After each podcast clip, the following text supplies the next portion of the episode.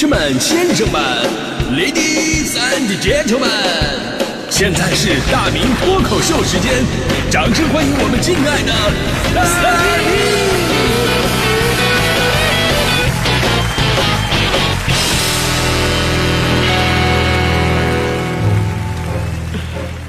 明！好，欢迎各位来到今天的大明脱口秀，我是大明。哎，咱们不得不承认呢，近几十年呢是人类历史发展最快的几十年。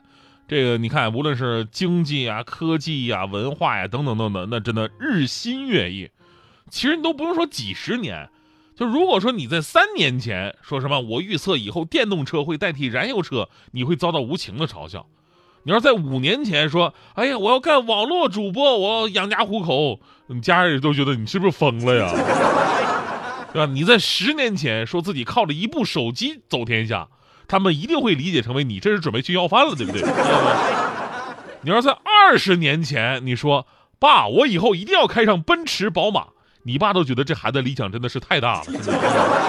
孩子，咱别给自己太大压力，努力可以，行就行，不行也别太闹心啊！你你你别给自己太大压力，咱不能做伤天害理的事儿啊！对。结果没两年，这宝马就奔驰国产了。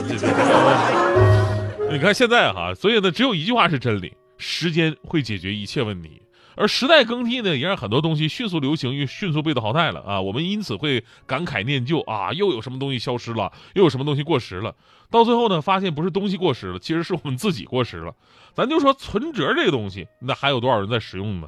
这存折真的是时代的产物了。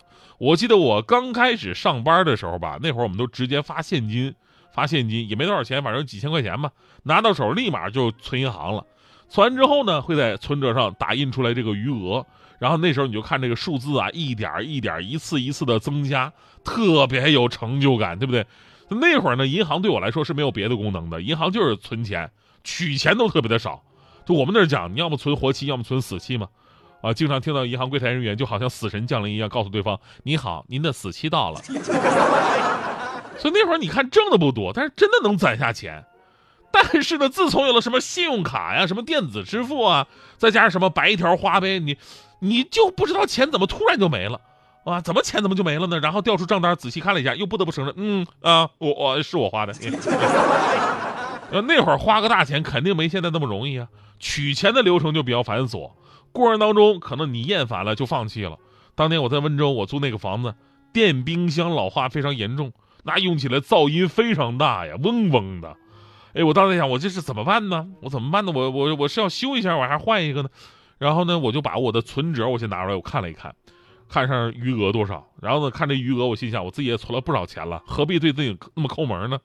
然后当时我就咬咬牙，我买了一对耳塞。哎，有了这个耳塞的之后呢，完美解决了电冰箱噪音的一个问题。时代不一样了，现在咱手上早就用上了各种卡，但是对于那个年代真的特别怀念。而需要注意的是，这存折到现在它也并没有消失啊。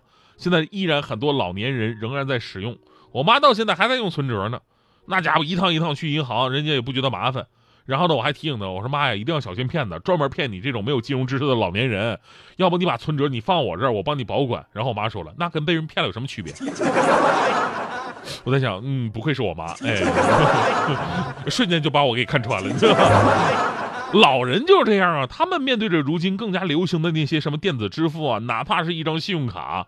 这都是接受起来非常不适应的东西，咱也不用说人家，谁都有那么一天，等咱们老了，一定会有很多的新生事物也接受不了。你比如我，我现在看那个什么微博热搜啊，我都是看半天，我问半天，我再骂半天。这都是谁呀？这都啥玩意儿啊？这就是老了的表现。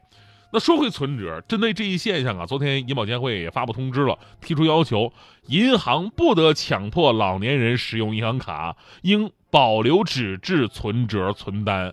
时代可以发展，但是咱不能把这个跟不上脚步的人给遗忘啊。而年轻人们，你不要说看到老太太拿个存折去银行，你就觉得，哎呦，这老太太是被时代远远抛弃的人。当你看完人家的余额，你就知道了，你才是被时代过肩摔的那个那个人啊。形式不会让人自卑，内容才会啊。而说到存折啊，其实也很符合我们今天的话题嘛，就是什么东西过时了，但是你依然想把它给用回来。其实包括很多金融从业人员，他们都想不到存折这个东西，看似过时的这么一个产物，这两年在年轻人的圈子当中还真的给用回来了。很多年轻人呐争先恐后到银行办理这个存折业务，扎堆去银行，不是说办银行卡，就是为了办存折。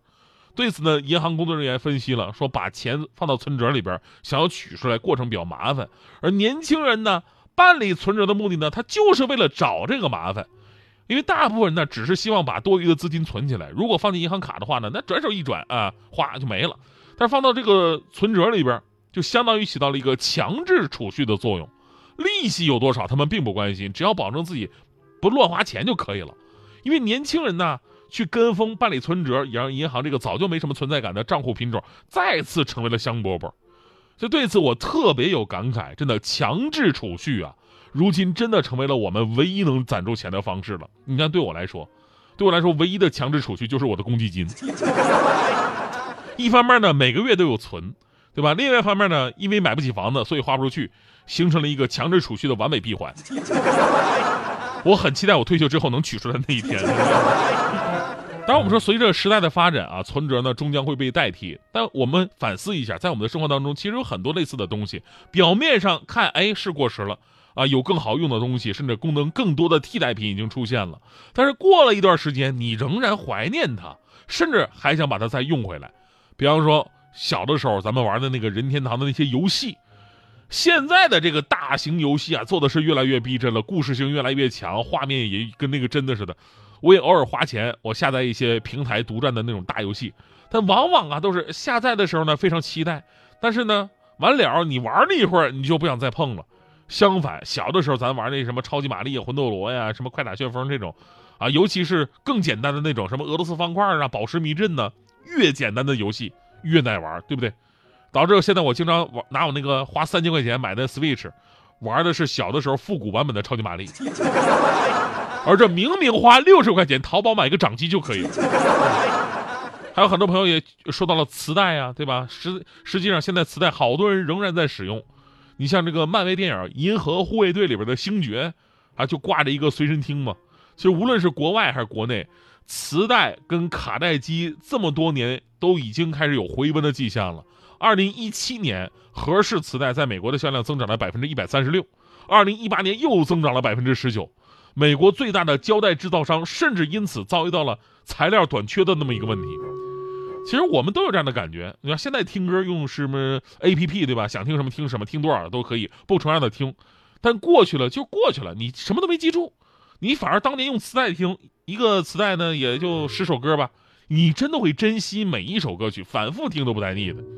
然后还有胶卷，数码相机的兴起，让柯达胶卷一夜之间就退出历史舞台了。但现在呢，很多朋友开始用回胶卷了。一个呢是胶卷的拍摄质感远远好于数码，另外一个原因呢就是你会珍惜每一张照片，认真的找光线、找角度、抓造型，不像现在，现在你要出一张好照片，完全靠片海战术，拍个一万张，万里挑一还挑不着吗？对吧？我跟你说，更有过分的，现在很多很多朋友真的是太过分，过分到什么地步了呢？直接拍那个四 K 的高清视频，然后呢在中间找截图，找了一个觉得哎最完美的角度给截下来，是当照片用。所以呢，以前我们说拍照的人是最累的，拍完之后呢，三天就能给你把照片洗出来给你了。现在不一样了，现在呢做后期的是最累的，拍照的时候贼利索，咔咔一顿按吧，然后说没事没事，细节你都不用管，后期我给你修。结果呢？修图花了一个月的时间，所以呢，即便是时代在发展，我们身边的东西越来越先进，但是啊，人没有必要去追求所有的时髦的东西，最终我们还是会回归到能够让自己舒服的一种环境。这种环境当中啊，咱不用追求名牌，喜欢就好，也不用在乎它的年代，好用就行。有的东西它不是过时，而是复古，哎，反倒是真正有个性的人才能驾驭这种复古的东西。你比方说我的搭档大迪同学，从来不买现在那些所谓的什么新潮的那些衣服啊，真的，人家专门就是跟他的妈妈要他们那个年代穿的衣服，旧旧的很有时代感。那天大迪呃穿了一件他妈当年穿的啊，就是那种红色方格子的那种呢子大衣，大家伙对这个衣服有印象吗？对吧？穿着红色方格子的呢子大衣上班，然后呢，当时穿完以后还有点不自信啊，毕竟很年代很长了嘛，还问我大明。你看我像不像哈他妈？我看了一眼，说：“大弟，你不要妄自菲薄。就你这气质摆在这儿呢，你怎么看起来可能像孩他妈呢？大力一听这话就特别开心，我就补了一句，我说你这明明像孩他姥，真的。这个故事告诉你一个道理啊，就是个性追求复古跟贫穷导致的复古，结果是不一样的。思念分一半，比较容易承担。